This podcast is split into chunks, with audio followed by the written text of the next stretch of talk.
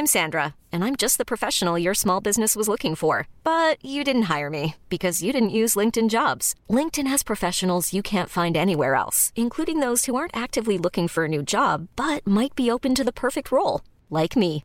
In a given month, over 70% of LinkedIn users don't visit other leading job sites. So if you're not looking on LinkedIn, you'll miss out on great candidates like Sandra. Start hiring professionals like a professional. Post your free job on linkedin.com/achieve today.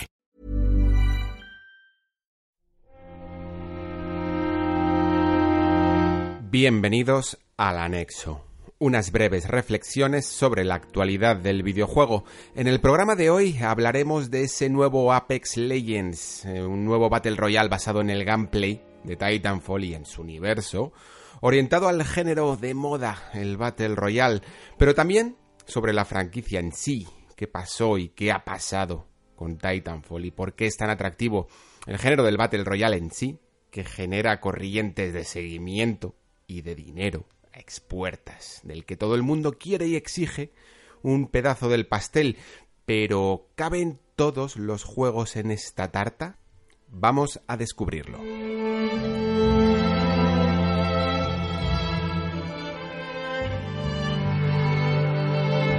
Venía a ser una gran sorpresa, de esas que se anuncian y están deseando decirte que el videojuego ya está disponible, pero a nadie le cogió realmente por sorpresa el anuncio de este Apex Legends porque se había filtrado prácticamente toda la información del mismo. Para el que todavía no se haya hecho una idea de qué es este Apex Legends y por qué lo traigo a este anexo, Decir que se trata de un shooter multijugador centrado en ese género de moda llamado Battle Royale y basado también en el universo Titanfall. Cuando digo que está basado además en el universo Titanfall, tengo que ponerle muchísimas pinzas alrededor. Y aún así, no hay por dónde cogerlo, porque de este último coge lo que quiere y desecha lo que no le interesa. Se basa en su mundo, pero su diseño no termina de concordar. Reutiliza su gameplay pero elimina la habilidad de correr por las paredes y los dobles saltos.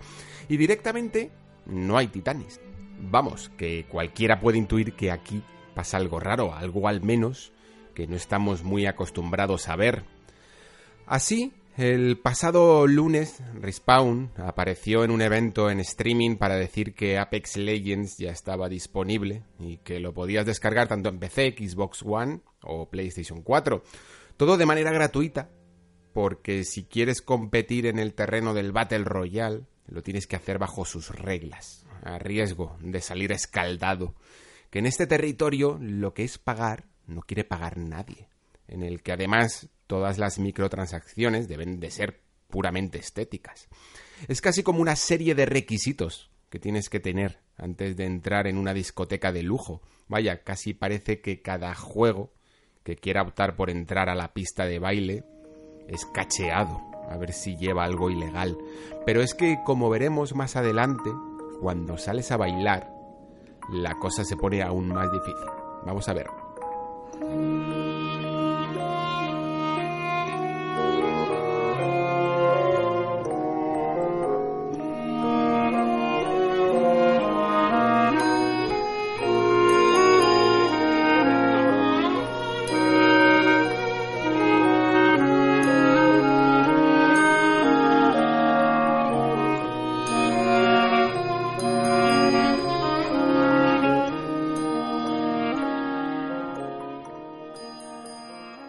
La sorpresa de Apex Legends ha debido de ser la menos sorprendente de la historia reciente. Eh, cuando Respawn apareció el lunes con cuatro horas de streaming de un campo en movimiento, únicamente eso, una especie de cuenta atrás de esas que se hacen ahora, para reunir a la gente en un eventazo ya todo el mundo sabíamos lo que nos íbamos a encontrar. Eh, se la podían haber ahorrado, la verdad. Hasta habíamos visto imágenes de los personajes y del juego en sí. Para, para, el momento en el que se desveló todo. Sabíamos todas sus características, todo porque el miércoles pasado se montó otro eventazo mm, privado, secreto, mm, dedicado exclusivamente para influencers y streamers, los que serían los encargados de demostrar las bondades del juego cuando éste se anunciase. Pero ese cuando se anunciase les pasó por un oído, o les debió pasar por un oído y les salió por otro. A los influencers y streamers se les castiga poco y tienen una peculiaridad única para filtrar la información. Vamos, yo como comunicador pues estoy encantado, ¿eh? que sigan así, porque te enteras de todo y puedes informar y prepararte el contenido antes de tiempo. Digo esto porque llevo aquí, más o menos en esta industria, como se dice, unos 15 años, acudiendo a eventos de todo tipo y firmando también todo tipo de embargos o, NDAs, como se les llama. Las consecuencias de romper uno de estos embargos suele ser bastante dura, pero por lo general la verdad es que son pocas las veces que he visto romper uno a mala fe y tampoco filtrarse masivamente y con tantos datos como hemos visto con este Apex Legends. Algún rumor más o menos encaminado, pero es que a los medios por lo general no les interesa filtrar nada. De Apex Legends, sin embargo, nos hemos enterado de todo, del nombre, de estar basado en Titanfall, con su propio motor, eh, que no había titanes, que tenía su gunplay, que era un Battle Royale de 60 jugadores con héroes de habilidades únicas, vamos, que cuando vi la presentación el lunes a las 9 hora española, solo me quedaba darme cuenta de que no había ese wall running, eh, los jetpacks, y que solo había modos por equipos de 3. El resto, incluidas imágenes, se habían filtrado. Hasta algunas preguntas de las entrevistas del evento al respecto del futuro de la saga Titanfall se estaban ya comentando y todo. Vamos, es que fue casi como estar ahí. Bueno, mucho mejor porque te ahorras el viajecito de marras para luego salir con toda la información a la vez que el juego.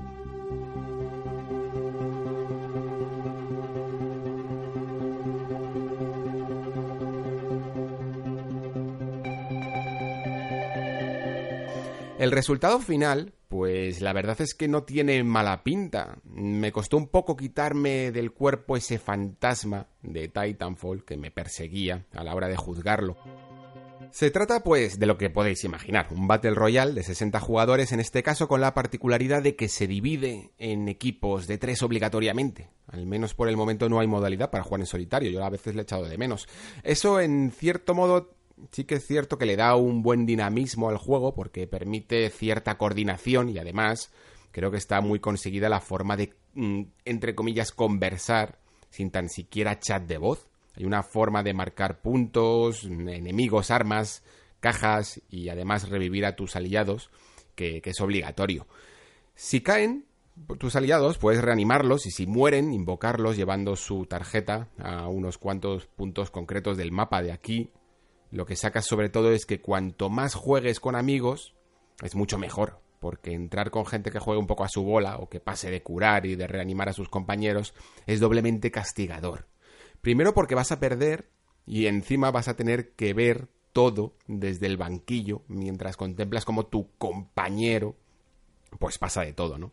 Jugando con amigos la experiencia cambia muchísimo y además resulta divertida en todo momento, no solo cuando las cosas se ponen intensas al final de la partida, que es lo que suele ocurrir con otros Battle Royales. Además, hay una de las cosas que no se está comentando mucho y es que este juego ha salido fenomenalmente bien acostumbrados a fallos en el lanzamiento de muchos juegos, como por ejemplo tuvimos ese de Titanfall, la verdad es que sorprende y aunque no se habla demasiado, eh, uno se alegra de que un lanzamiento de primeras salga tan pulido como ha salido este Apex Legends. No solo por lo que es el juego en sí, que no tiene prácticamente ningún tipo de bugs, ningún tipo de fallos gráficos que son muy acostumbrados a ver en estos Battle Royales. Pero es que también los servidores yo creo que han aguantado el tipo muy bien desde el día 1. Y aunque no solemos agradecer las cosas cuando pasan como tienen que pasar, o sea, bien, pues la verdad es que a día de hoy sorprende y creo que es digno de mención. El gameplay del juego en esencia sí que es Titanfall, pero como digo le han quitado todo aquello que lo hacía Titanfall. No solo los titanes, sino el parkour, los dobles saltos, se ha quedado solo deslizarse por el suelo, que bueno, era lo que menos se utilizaba de hecho en Titanfall. Aquí la verdad es que está bastante bien, sobre todo para bajar algunas pendientes. Eso sí, las razones para ello, para no incluir casi nada de esto, son cuanto menos extrañas y cuanto más descorazonadoras. Aseguraba Drew McCoy que en un principio todas estas mecánicas estaban en el juego, que hasta tenían triple salto y titanes. pero que todo ello fue eliminado porque palabras textuales herían los aspectos estratégicos y de aprendizaje del combate, porque el jugador podía ir a cualquier sitio inmediatamente. A mí esto ya me parece extraño de por sí, porque quitando el gancho con el que sí que podías recorrer grandes distancias, en un Battle Royale pues no hay tantas paredes como para recorrer el mapa de punta a punta, como puede suceder en un mapa de Titanfall. Y sin embargo, sí que habría ayudado, creo, a mantener esa esencia de la saga en los puntos calientes, que es donde se forman realmente las contiendas más, más intensas. Vamos, que podrías haber juntado mapas multijugador clásicos en un Battle Royale o hacer directamente el terreno de juego también más grande que lo que estamos acostumbrados si es que la movilidad es más veloz. Había más formas de conseguir esto que simplemente eliminando las mecánicas que hacen a un Titanfall, bueno, pues un Titanfall, al fin y al cabo. De lo que se queja McCoy, que con este movimiento de parkour un jugador literalmente desaparece de donde lo has detectado y con una velocidad magistral podría estar en cualquier lado. Es exactamente lo que más me gustaba a mí de Titanfall, que ser bueno en él no dependía de lo que en el fondo haces en todos los demás shooters, que es decir, eh, es ser bueno simplemente apuntando y disparando, sino que en Titanfall tenías que combinar eso con la movilidad. De hecho, creo que esto es otra de las razones por las que Titanfall no triunfó entre los jugadores, sobre todo mm, los muy dedicados, porque el cambio de venir de un COD o un Battlefield no era instantáneo, o sea, no solo eras bueno siendo el que mejor disparabas, si eras un manta moviéndote y saltando. Y claro, nadie quiere pasar de ser un dios a un humilde jugador de nuevo, ¿no? Termina McCoy diciendo que aunque está orgulloso de Titanfall, y especialmente su segunda entrega, había una sensación de frustración en que alguien pudiera hacerte un headshot en el aire a 300 metros de altura. Que ellos se divertían y el que moría pues no aprendía nada. Y no sé, debo estar loco, pero no hay nada más satisfactorio que aspirar a ser tú y a hacer tú una de esas jugadas. Igual que pillar a alguien con el gancho en el aire, atraerle y darle una patada, o, matar al revés desde el suelo a un jugador que se había expulsado de un titán. Son jugadas que todo el mundo aspiramos a hacer y que cuando las conseguimos, aunque sea solo una vez en nuestra vida, ha valido la pena. Lo bueno de Titanfall es que la escala de aprendizaje y de espectacularidad era casi infinita. Y Respawn ha apostado por cortar a todos los jugadores por el mismo patrón, por debajo, con este Apex Legends. Un shooter parece que debe basarse solo en apuntar y disparar. No se te ocurra que alguien pueda ganarte apuntando peor que tú porque se mueva mejor. Pues esto, amigos, lo siento, pero no es Titanfall. Probad Apex Legends, de todas maneras. En el fondo, si te gustan los Battle Royale, diría que es de los mejores que hay ahí fuera. Principalmente porque no es que el género haya dado lo mejor de sí. Ha sido bastante vago para intentar conseguir una atracción rápida sin currárselo demasiado por el camino. Casi todas las copias que han venido detrás pues son casi idénticas y han aportado poco. Al menos en Apex Legends las clases son muy divertidas de probar. Ir con tu squad te ayuda a no aburrirte demasiado en la primera parte de, toda la partida y sobre todo se dispara increíblemente bien porque tiene el corazón de un titán. Para mí, pues estaba hecho Titanfalls. Apex Legends quizá no tanto porque al fin y al cabo todavía no termino de encontrarle el encanto a este género, pero ya os digo, ¿eh? que si os gusta el Battle Royale creo que es de lo mejorcito. Y que Apex Legends esté funcionando, por lo menos ahora mismo, que se encuentra en primera posición de espectadores en Twitch, desbancando la hegemonía de Fortnite, pues es un tanto irónico. Que un juego con el gameplay de Titanfall esté petándolo, pues es una prueba del desastre que fue la gestión de la marca de Titanfall 1 y sobre todo Titanfall 2, uno de los mejores FPS de la generación, no solo la campaña, sino también el multijugador, y que aún así no funcionó. Y ojo aquí que esto es importante. Sí convenció, pero no funcionó. Creo que esto es una de las cosas que muchas veces me hace alejarme un poco de este tipo de experiencias, porque en el fondo parece que no importa lo buen juego que seas, lo único que importa es si eres ampliamente aceptado.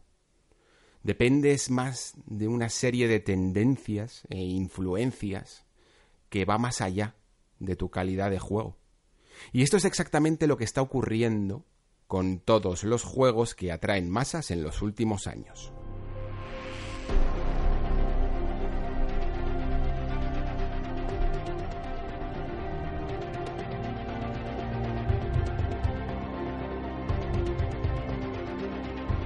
Solemos decir todos que a Titanfall 2 lo mató la propia Electronic Arts, porque lo sacó a competir con pesos pesados como Battlefield, Call of Duty, en el peor momento y peor fecha del año. Pero siento que no solo es esa la razón. Hay algo que antes ocurría con estos shooters online y que ahora está ocurriendo también pues con otro tipo de juegos tipo Destiny o los propios Battle Royale sobre todo. Lo que impera no es lo que te gusta a ti, o lo que tiene una cierta calidad globalmente aceptada. Lo que impera es lo que jueguen los influencers y los streamers y la mayoría. Ellos son los que marcan las tendencias. No importa si PUBG es mejor que Fortnite o si Fortnite es mejor que PUBG, lo que importa es que Fortnite es un juego muy atractivo, pero más que atractivo, es un juego muy monetizable. Y como atrae dinero a su haber, mucha gente está dispuesta a jugarlo por encima de otras cosas, por encima incluso de sus propios gustos, llevándolo a los puestos más altos de los cuadros de Twitch. Y esto, en la época en la que salió Titanfall 2, allá por 2016, ya estaba tímidamente ocurriendo con todos estos tipos de juegos, con Battlefield, con Call of Duty, y en el que aparecieron posteriormente otras tendencias como Overwatch, The Division, incluso juegos como H1Z1. Más adelante se unirían también Destiny 2 y por supuesto PUBG y Fortnite, ¿no? ¿Y qué ocurrió? Que todos ya competían no solo por las ventas, sino por la atención mediática. A Titanfall 2, de hecho, no le fue mal en ventas, a diferencia de lo que se dice por allí. Logró vender 6 millones de unidades, que para lo que el juego costó y los términos en los que nos movemos, tampoco es que estuviera mal. Vamos, que 6 millones de unidades no eran pocas para que al juego jugase en cuatro gatos, como se decía, ¿no? Pero este argumento, sin embargo, caló. Caló en Electronic Arts, que esperaba vender como mínimo 10 millones, abrumada por el éxito de su primera entrega, que logró vender más de esos 10 millones de unidades y convirtiéndose en el primer exitazo de, Xbox One, ¿no? Siempre he creído que arrastró la franquicia, ese éxito desmesurado, eh, arrastró a la franquicia a una posición y a unos intereses que no le convenían y que en el fondo mm, arrastró a Titanfall 2. Pero es que muchos jugadores también se habían convertido un poco en pequeñas mentes empresariales, que pensaban exactamente como Electronic Arts, en el sentido de que a Titanfall 2 no valía, parece que no valía, si jugaban cientos de miles de personas, tenían que jugar millones, tenía que ser un exitazo, no solo en la pantalla, sino en los canales de Twitch y de YouTube. Y estos canales, que ordenan todo por métricas y no por calidad, funcionan exactamente pues como lo hace la bolsa económica. Funcionan por miedos, por expectativas, por qué va a triunfar, por qué no va a triunfar. Y esta gente piensa en plan, no voy a jugar a un juego que creo que no me van a ver tanto, voy a jugar a lo que juega todo el mundo, voy a intentar diversificar por este lado, porque si apuesto solo a un juego me puedo caer con él. Exactamente igual que la gente invirtiendo en bolsa. Y la bolsa, para los que no lo sepáis, es muy cobardica. Tiene mucho miedo a ciertas inversiones cuando hay otras más seguras. Y en todo este tiempo, mientras se llevaba a Titanfall 2 a galeras, pues yo estuve jugándolo y disfrutándolo mientras podía, porque en el fondo yo no necesitaba que jugasen 100.000 o un millón de jugadores a él. Con que jugasen los suficientes como para que se rellenasen todos los huecos de mi partida, a mí me bastaba, oiga. Y fue muy duro ver y vivir la época en la que eso empezó a dejar de pasar. Ahora Respawn ha salido diciendo incluso que Titanfall no está muerto, que, que, además de este Apex Legends habrá algo más a finales de año.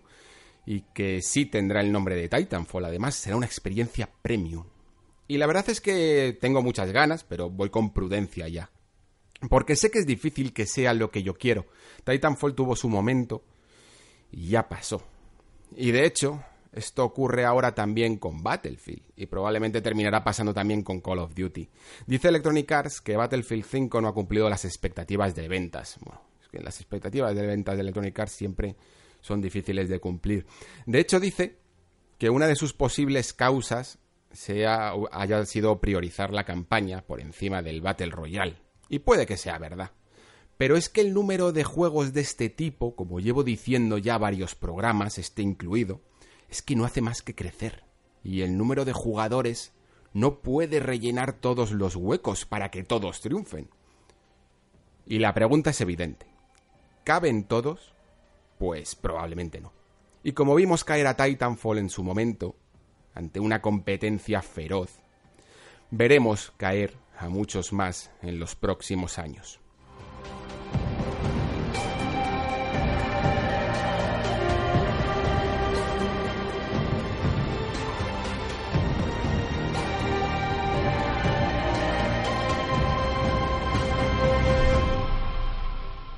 Terminan las declaraciones de Drew McCoy en su entrevista con Eurogamer diciendo que quieren que el juego hable por sí mismo, ¿no? Que Apex Legends demuestre su calidad. Y la verdad que los primeros dos días, mm, dos, tres días, le está yendo francamente bien. Está consiguiendo récords de jugadores y espectadores. Raro, ¿no? Teniendo a un mastodonte como Fortnite de rival. Pero aquí está la dicotomía, amigos. Los jugadores se cansan de jugar siempre exactamente lo mismo. Pocos juegos son realmente eternos y toda esta gente está viendo si su público aceptaría un suplente, un nuevo candidato a la hegemonía, en este caso de Fortnite. Porque la comunidad de Fortnite, a diferencia de otras establecidas como la de League of Legends, eh, Dota, CSGO, Hearthstone, es un tanto artificial. Obedece a muchísimos intereses detrás de tener a ciertos influencers y streamers jugándolo obedece a marcas, a patrocinios, a eventos, a acciones con el juego que se pueden rentabilizar. El otro día se hizo un concierto en Fortnite que reunió a más de 10 millones de jugadores. Y ante toda esa amalgama de intereses, más los que podemos unir de la propia Epic, ¿vosotros qué creéis que va a pasar? Cuando en vez de la calidad de un juego, lo que se pone a prueba es la posible rentabilidad del mismo, si su modelo es sostenible y es aplicable a campañas y acciones. Los números de espectadores de Apex Legends en, Twitch son los que tenía antes Fortnite, porque literalmente se los ha arrebatado, mandando a este último a la cuarta o quinta posición. Y me gustaría que prestarais mucha atención a lo que ocurra estos días y si de verdad la hegemonía de un juego como Fortnite se ve alterada por el nacimiento de Apex Legends. Yo, aunque me gustaría que así fuera, porque sinceramente me gusta más Apex Legends, dudo que ocurra porque el juego de Epic tiene muy afianzados este tipo de acciones y campañas, y muchos creadores de contenido bailan al son de esta canción. Y aunque ganase Apex Legends, la calidad sería lo de menos en esa victoria. Lo que importaría es si se puede bailar al son del dinero y de esos intereses. ¿Sabéis? Hubo un tiempo en que los videojuegos tradicionales eran los reyes de la fiesta, sin duda, los que de verdad movían acciones de este tipo y tenían toda la atención mediática. Y creo que podemos decir que ya no lo son, que se han visto suplantados por un nuevo entretenimiento, este tipo de, juegos que hemos estado comentando. Y yo me alegro un poco, porque yo personalmente, por ejemplo, nunca me termino de sentir cómodo siendo el centro, siendo el foco de atención. Y tampoco es que quiera que sean como antes los juegos cuando los jugábamos solo un puñado de frikis y no eran, no eran la máxima moda. Pero me alegra un poco que no haya tantos, tantos intereses detrás de ellos, que no sea ya la máxima moda, como decía antes, y la norma, Porque esto ayuda también a que sean más suyos, más auténticos y originales, en vez de tener tantos intereses detrás. Al fin y al cabo, que la calidad prime sobre la atención.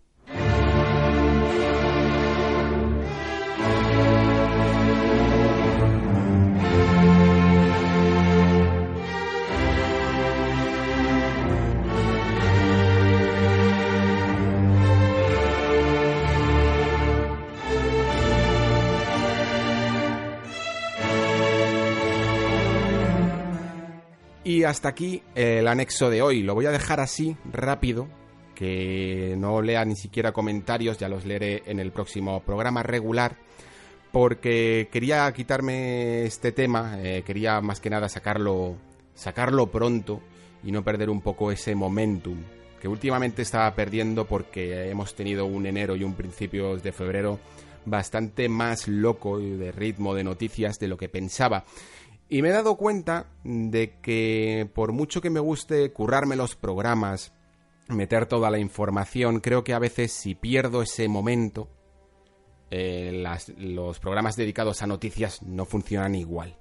No me refiero tanto ya a nivel de oyentes, sino que creo que tienen su, su espacio y su momento propio para hacerlo, para, para querer escucharlo, para querer opinar de él.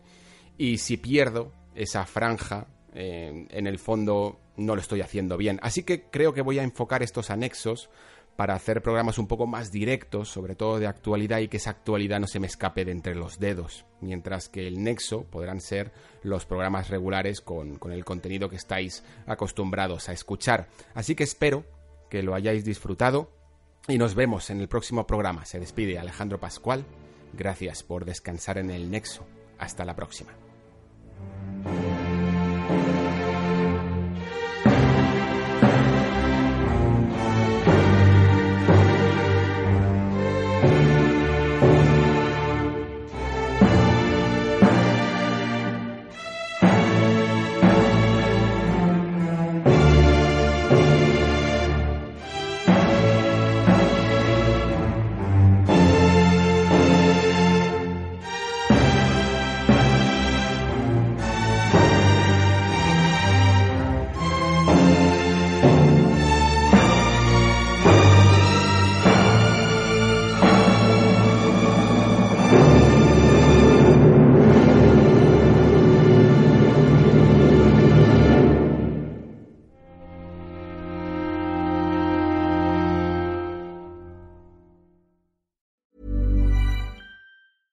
I'm Daniel, founder of Pretty Litter. Did you know cats tend to hide symptoms of sickness and pain? I learned this the hard way after losing my cat, Gingy. So I created Pretty Litter, a health monitoring litter that helps detect early signs of illness by changing colors, saving you money and potentially your cat's life. Pretty Litter is veterinarian developed, and it's the easiest way to keep tabs on your fur baby's health right at home. Go to prettylitter.com and use code ACAST for 20% off your first order and a free cat toy. Terms and conditions apply. See site for details.